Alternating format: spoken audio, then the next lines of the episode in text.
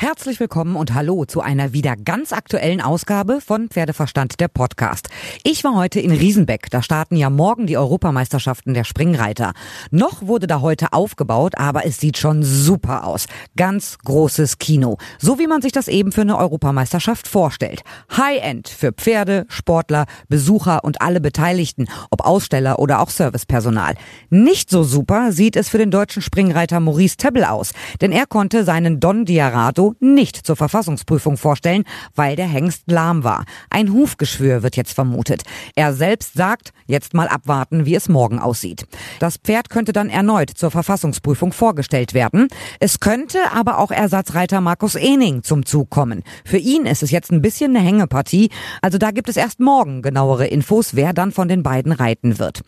Bei André Thieme, David Will und Christian Kuckuck gibt es keine Änderungen. Alle Pferde sind fit. Und ich habe vor Ort mit Christian Kuckuck gesprochen und auch mit dem Bundestrainer Otto Becker. Christian, erstmal vorweg, heute der Dienstag, Wettchecktag bei den Europameisterschaften. Ganz vorneweg, wie geht's dir? Gut, sehr gut. Ähm, Mumbai auch, also Wettcheck ist ähm, tadellos bestanden worden. Ähm, von daher kann es losgehen. Es ist deine Heimatanlage hier. Ja, es hat sich über die letzten Monate enorm viel verändert. Es ist wirklich sensationell. Man stemmt ja auch nicht mal eben Europameisterschaften so aus der Hüfte. Es ist wirklich super toll, was hier alles auf die Beine gestellt wurde. Wie ist das für Mumbai? Äh, schon guckt der anders, weil hier so viel Bewegung ist, weil es anders aussieht? Oft haben ja Pferde so ein bisschen Problem, wenn die eigene Anlage verändert ist. Das stimmt, aber ich glaube jetzt im Fall von Mumbai ähm, mache ich mir da nicht so richtig Sorgen, weil ähm, also zwei Aspekte. Einmal ist das ja nicht unsere ähm, Heimatanlage. Also ich sag mal, Mumbais Zuhause ist ja fünf Minuten entfernt. Ähm, unser tagtägliches Training äh, findet quasi ein bisschen weiter im Ort auf der Anlage statt. Aber Mumbai ist ja schon hier ein paar Mal gelaufen. Ja, Mumbai ist hier schon ein paar Mal gelaufen, genau. Aber trotzdem jetzt ganz speziell auf diesem Grasplatz äh, ist er das letzte Mal genau vor einem Jahr gewesen. Äh, da haben wir den großen Preis hier gewonnen. Also da hat er sich hier sehr wohl gefühlt. Und ähm, ja, der zweite Aspekt, den ich eben sagen wollte, er ist grundsätzlich kein cookiges Pferd. Also der hat mit, äh, mit der Umgebung oder mit Veränderungen in der Umgebung sehr wenig am Hut. Ähm, da ist er doch eher auf der männlichen Seite und interessiert sich mehr fürs andere Geschlecht, als dass ihm jetzt äh, Veränderungen in der Umgebung irgendwie nervös machen würden. Ähm, ich glaube, da werden wir kein Problem mit haben. Mumbai ist in Tokio gesprungen wie's Gewitter unfassbar.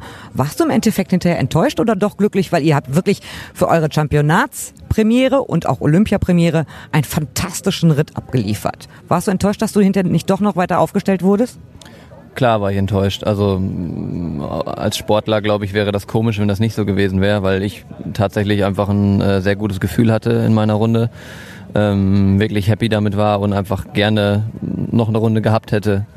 Ähm, da war die Enttäuschung natürlich sehr groß, ähm, aber ich habe das dann auch versucht, relativ schnell abzuhaken und wieder positiv zu sehen ähm, und habe quasi in Tokio auch schon nach Riesenbeck geschielt, weil ich dann gesagt habe, okay, äh, wir haben jetzt nur eine Runde gedreht. Ähm, Mumbai hat an seiner Frische sicher nichts verloren. Ähm, wir haben dann noch drei Wochen äh, Pause nach Tokio und dann geht's in Riesenbeck los und da wollen wir wieder voll angreifen.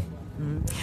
Jetzt habt ihr hier einen Rasenplatz. Du hast gesagt, im letzten Jahr habt ihr hier gewonnen, aber oft wird ja darüber diskutiert, was ist besser, Rasen oder Sand. Viele internationale Plätze sind Sand, Drainagesystem, viel Regen macht dann weniger ein Problem.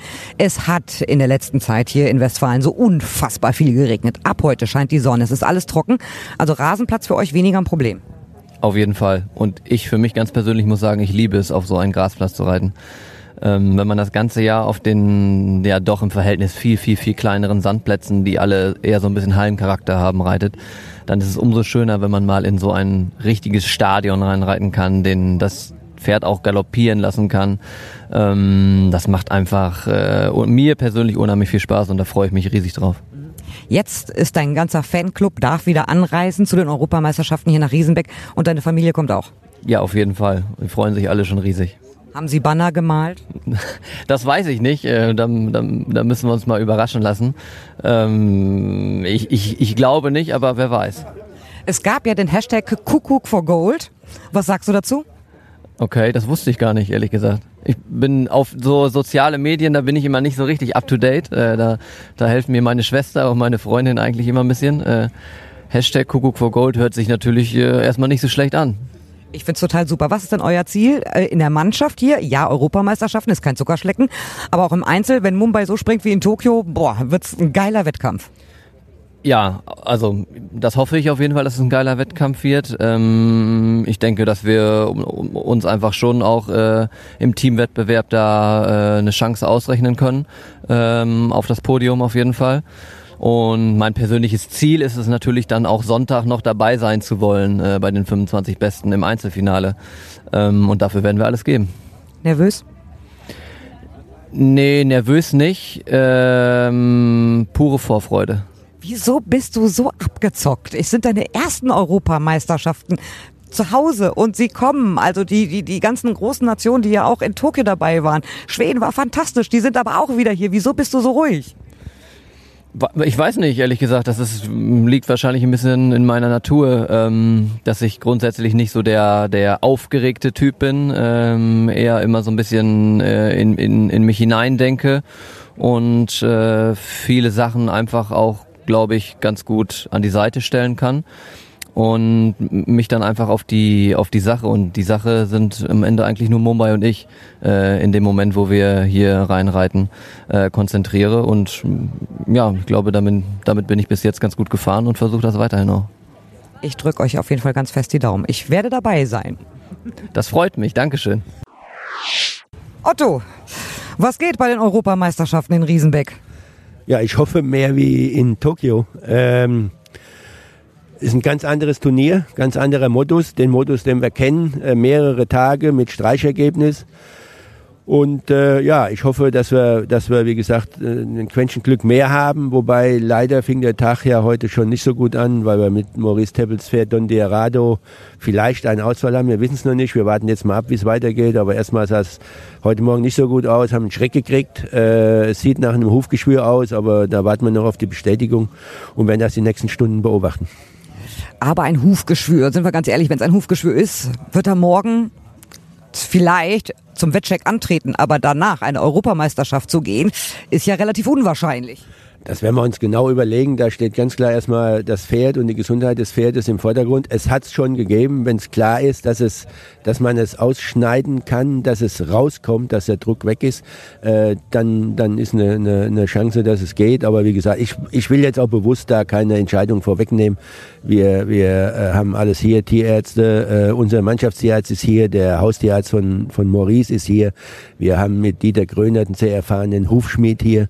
Also wir, wir haben die die, richtigen Leute hier, um das zu beurteilen und am Ende werden wir eine Entscheidung treffen. Aber wie gesagt, ich will jetzt hier nichts vorwegnehmen. Also ein Ausfall wäre natürlich ärgerlich, aber ihr habt ja mit Markus Ening einen sowas von erfahrenen Reiter, der alles in dieser Welt schon geritten hat. Da kann man ja auch noch ein bisschen entspannter sein, wenn Markus Ening äh, Ersatz ist.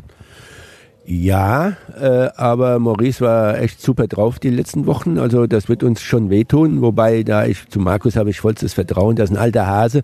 Der würde vielleicht sogar der Struktur im Team gut tun, weil wir ja von, von den alten Hasen, die wir so haben, äh, äh, Ahlmann, Deuser, Ening, Kutscher, äh, Ludger und Meredith sind ja nicht mehr dabei, äh, weil keiner im Team ist. Also von der Seite her wird er sicherlich helfen und den anderen auch ein bisschen Sicherheit geben. Aber wie gesagt, wenn Maurice jetzt fehlen würde, das geht gar nicht gegen Markus, äh, das wird uns schon wehtun, ja. Natürlich ist Maurice auch super in Tokio geritten. Also das war wirklich ärgerlich. Ein Fehler kann schnell passieren. Also da kann ich nur sagen, erst hattet ihr kein Glück und dann kam auch noch Pech dazu. Aber man kann ja nicht sagen, dass das deutsche Springreiterteam schlechte Leistung gezeigt hat. Die Pferde sind alle super gut gesprungen und ein Fehler passiert schnell. Ja, das ist so, aber wenn ich jetzt hier Erklärungen von mir gebe, dann sieht das schnell nach Ausreden aus. Das ist in der Tat so. Ich habe immer gesagt, wir haben, glaube ich, im Einzel so ein bisschen Lehrgeld bezahlt, wobei die hatten einen Fehler. Das ist in der Tat nicht schlimm und waren eben leider nicht von den unter den besten 30 von den 75 Teilnehmenden. Dann kam die Teamquali, wo wir außer den Zeitfehlern 3-0-Runden hatten und da ist echt meine Hoffnung gewachsen, dass wir da echt ein Wörtchen mitreden können. Aber den Tag drauf im Finale lief es echt nicht und das i-Typischen war dann doch die Verweigerung von Daniel Deuser, dass wir in der Form nur nie gesehen haben. Also es ist in der Tat so, hört sich blöd an, äh, äh, werde auch immer schief angeguckt, wenn ich sage, man muss auch einen Lauf haben und man braucht das nötige Quäntchen Glück. Man muss die Hausaufgaben gemacht haben, keine Frage. Man muss auf dem Punkt top fit sein, äh, man muss eine beste Leistung abrufen, aber selbst dann muss man das nötige Quäntchen Glück haben. Und ich hoffe natürlich, dass wir trotz aller aller Dinge, die jetzt auch hier im Vorfeld passiert sind, auch durch den vermeintlichen Ausfall, äh, dass wir doch hier noch mitmischen können. Gott sei Dank, alter Modus, vier Reiter, mehrere Tage und ein Streichergebnis ist wieder möglich. Aber die Konkurrenz schläft ja auch nicht auf dem Baum. Die sind ja alle wieder hier. So ist das und äh, die können alle reiten. Das haben wir ja, kennen wir ja seit vielen, vielen Jahren. Gerade im Springsport, der ist sehr global geworden, sage ich immer. Viele Länder reiten gut. Viele Länder haben auch wirklich mehrere Top-Reiter, so dass sie eine Mannschaft voll stellen können. Und äh, ja, das wird hier auch wieder so sein es wird auch wichtig sein, wie man die Ergebnisse zusammensetzt. Das nutzt nichts, wenn wir morgen vier fehlerfreie Runden haben und Tag drauf nur zwei. Äh, besser wäre natürlich immer drei Ergebnisse gute und ein schlechter, der die Fehler nimmt. Also da spielen viele, viele Faktoren rein. Das kann man nicht immer planen. Wir müssen einfach unser Bestes geben, hochkonzentriert sein und hier wirklich uns keine Schwäche erlauben, um, um da mit, mitmischen zu können. Wer sind die stärksten Konkurrenten? Wieder die Schweden? Glaube ja, auch wenn kein Olympiapferd hier ist. Äh, ja, die haben eine super Truppe. Frankreich, glaube ich, die haben echt ein Top-Team.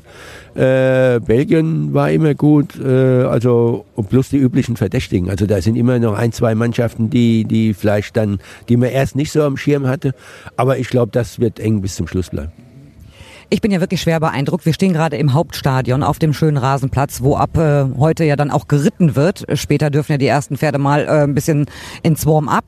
Es ist gigantisch, was Ludger Baerbaum und sein Team hier geleistet haben, um eine Europameisterschaft auf die Beine zu stellen. Du hast gesagt, die Anlage tut dem Standort Deutschland gut. Und ich finde, das ist echt gut formuliert, weil sowas kann auch nicht jeder. Das ist so, also man kann wirklich Ludger mit seinem ganzen Team und hier, ich weiß nicht, wer da alle mit äh, äh involviert ist, Familie Heeremann, der Reitverein und, und, und, äh, die ganze Region hier wirklich nur ein, ein Kompliment machen dass sie das hier so gemacht haben, dass sie das hier so umgesetzt haben. Und äh, wie gesagt, ja, ich, ich bin der Meinung, äh, ich treibe das schon ein paar Jahre um. Wir sind führend in vielen Bereichen in Deutschland, waren führend, sind es auch noch in der Zucht, äh, in der Turnierlandschaft, in der Ausbildung unserer Reiter, aber die anderen haben aufgeholt. Und speziell, wenn ich die letzten Jahre sehe, was da zum Beispiel in Belgien und Holland an Profianlagen entstanden ist, die jede Woche ein Turnier machen, da haben wir Nachholbedarf. Und da finde ich so ein Riesenbeck einen ganz wichtigen Baustein. Die werden ja hier mehr Turniere machen, wo unsere Top-Reiter, unsere jungen Nachwuchsreiter, wo Amateure, wo Ponys und ich weiß nicht, wer alle hier Möglichkeiten kriegt, übers Jahr unter diesen Top-Bedingungen zu reiten. Und das tut dem Standort gut. Ich hoffe, dass wir da Nachahmer finden in Deutschland, dass wir noch zwei, drei mehr so Standorte kriegen, um einfach auch, äh, wir sind konkurrenzfähig. Wir sind, auch wenn es in Tokio nicht so war, wir können nach wie vor mithalten in der Weltspitze. Ähm, aber wir müssen auch hier äh, die Bedingungen in Deutschland schaffen, dass das so bleibt, dass auch wieder äh, andere Ausländer, internationale Reiter hierher kommen, hier, hier reiten, hier leben, hier trainieren, hier investieren. Deutschland ist ein Exportland und äh, natürlich würden wir gerne die richtigen Pferde hier behalten, da müssen wir auch dran arbeiten. Aber viele Ställe leben auch vom Handel, vom Verkauf, vom Training, von der Dienstleistung und da müssen wir einfach auch nach wie vor Top-Bedingungen schaffen in Deutschland und das ist das ein erster Schritt. Und wie gesagt, ich hoffe, dass es noch viele Nachahmer gibt. Also ich finde, jeder, der Zeit hat und nicht allzu weite Anfahrt hat, sollte auf jeden Fall von morgen an zu den Europameisterschaften nach Riesenbeck kommen, die Anlage sich anzugucken, lohnt sich auf jeden Fall. Und Spitzensport, wo sehen wir das deutsche Team hinterher zum Schluss? Ja, Mannschaftsfinale ist ja Freitagabend dann. Donnerstag ist erster Umlauf Nationals. Mittwoch Zeitspringen, Donnerstag erster Umlauf, Freitag zweiter Umlauf. Entscheidung, äh, Team. Ich hoffe auf einer der drei Treppchenplätze. Ja. Wäre wär schön. Ich drücke die Daumen. Dankeschön. Vielen Dank. Ich halte euch natürlich auf dem Laufenden. Guckt mal in meine Instagram Stories, da gibt es die aktuellen Infos und mehr natürlich zur AM der Springreiter in den nächsten Tagen hier. Ihr könnt mir gerne schreiben über pferdeverstand.podcastfabrik.de, über die Facebook-Seite oder über Instagram. Passt gut auf eure Pferde auf und ich hoffe, ihr seid auch beim nächsten Mal wieder dabei, wenn es heißt Pferdeverstand der Podcast.